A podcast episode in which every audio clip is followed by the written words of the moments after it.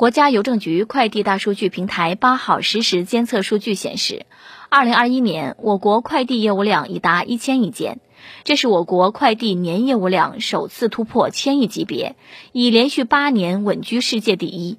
日均服务用户近七亿人次，年新增就业保持在二十万人以上。从地区分布来看，二零二一年一到十月。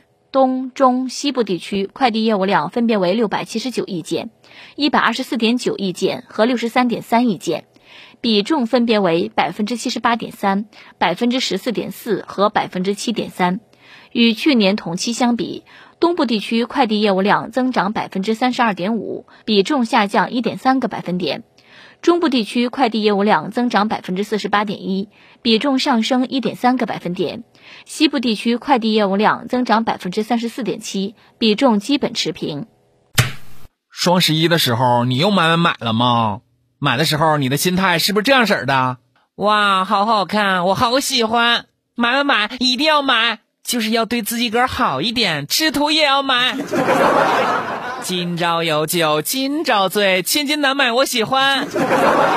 钱就是用来花的，再买就要涨价了。啊，你是不是双十一之后发现买了裙子没有鞋子配，买了鞋子发现没有裤子配，买了裤子发现没有衣服配，买了衣服发现没有项链配，买了项链发现没有耳钉配？没关系，因为双十二又来了吗？